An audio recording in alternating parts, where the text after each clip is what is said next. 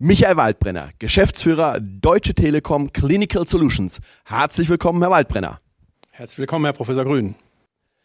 Herr Waldbrenner, das Bundesgesundheitsministerium war umtriebig. Eine Fülle von Gesetzen. Wie beurteilen Sie diese? Beispielsweise das Termin Service- und Versorgungsgesetz oder das Gesetz für mehr Sicherheit in der Arzneimittelversorgung oder das digitale Versorgungsgesetz oder das Patientendatenschutzgesetz.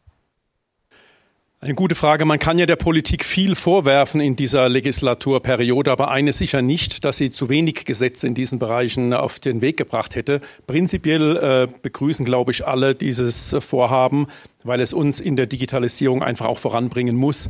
Ähm, natürlich ist es so, wenn ich mir heute anschaue, wie diese Gesetze auf den Weg gebracht werden, ähm, dann gibt es da natürlich solche Dinge wie, dass äh, die Industrie ins Benehmen zu setzen ist. Also die Mit unsere Mitspracherechte sind da etwas eingeschränkt. Wenn man zum Beispiel auch an diese ISIG-Initiative denkt.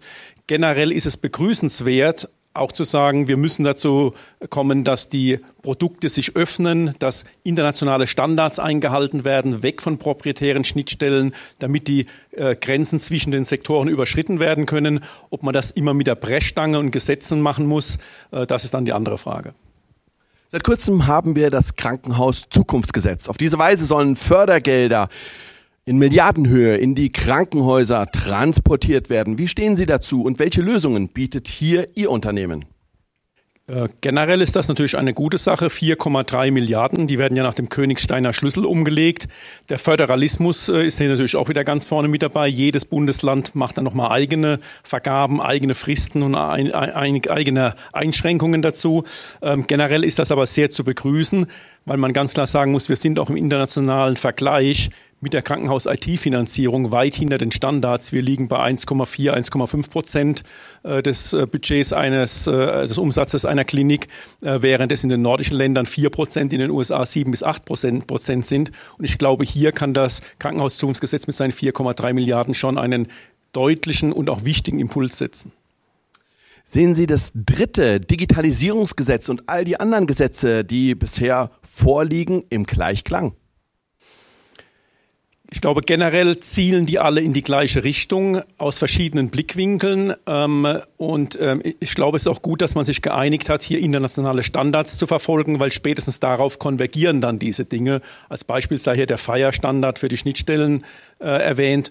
Äh, schwierig finde ich es, dass einige Gremien plötzlich als regulativ eingesetzt werden, gleichzeitig aber auch als Anbieter auftreten und dass einigen Gremien, wie soll ich es ausdrücken, vielleicht ihre Macht an der Stelle ähm, zu bizarren Auswüchsen führt. Die Digitalisierung zum Smart Hospital stellt eines der Ziele dar. Eine der großen Fragen seit Jahrzehnten ist die intersektorale Vernetzung und Versorgung. Welche Rolle spielt hierbei die Telematikinfrastruktur? Die Telematikinfrastruktur. Ich verwende da gern immer das Bild, ist so ein bisschen, das sind die Leitplanken auf der Autobahn. Die geben also quasi den Standard vor, wie eine sichere Authentifizierung funktioniert. Die stellen die Verschlüsselung dar und damit sind sie eigentlich unabdingbar ähm, für die Vernetzung ähm, weil darüber identifiziert sich der Arzt, darüber identifiziert sich die Klinik beziehungsweise die niedergelassene Praxis und das alles ist unabdingbar, um eine Sicherheit im Mindestmaß darzustellen. Die Pandemie SARS-CoV-2 ist einerseits ein großer Beschleuniger in Sachen Digitalisierung. Auf der anderen Seite werden auch erhebliche Ressourcen gebunden, nicht zuletzt auf Seiten der Leistungserbringer. Ist das alles leistbar?